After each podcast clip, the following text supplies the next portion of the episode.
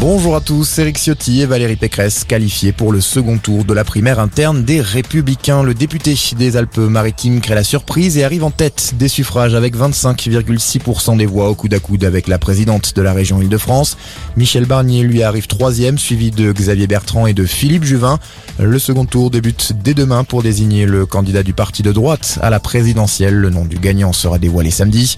En attendant, les tractations ont déjà commencé. Xavier Bertrand et Philippe Juvin appellent voter Valérie Pécresse. Le variant Omicron pourrait devenir majoritaire en Europe dans les tout prochains mois. C'est ce qu'indique aujourd'hui le Centre européen de prévention et de contrôle des maladies. Selon lui, le variant pourrait causer plus de la moitié des infections Covid-19 en Europe dans les prochains mois.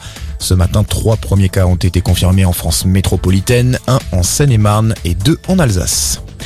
De son côté, l'Allemagne durcit les restrictions contre les personnes non vaccinées. Ils n'auront plus accès au commerce non essentiel aux restaurants, aux lieux de culture ou de loisirs, a annoncé aujourd'hui Angela Merkel.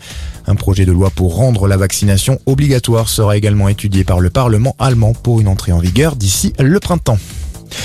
Dans l'actualité, également suivant la voie tracée par Valérie Giscard d'Estaing, nous prendrons le chemin d'une Europe soudée. L'hommage d'Emmanuel Macron aujourd'hui, un an jour pour jour après la mort de l'ancien président. Le chef de l'État a prononcé un discours au Parlement européen à Strasbourg devant de nombreuses personnalités européennes comme le président de la République fédérale d'Allemagne, Frank-Walter Steinmeier, ou encore la présidente de la Commission européenne, Ursula von der Leyen.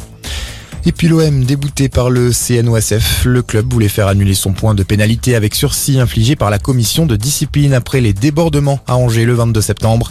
Le comité national olympique et sportif français confirme la sanction. Il estime que les supporters marseillais se sont bien introduits sur la pelouse et que les stadiers du club n'ont pas été à la hauteur. Voilà pour l'essentiel de l'info. Excellente fin de journée.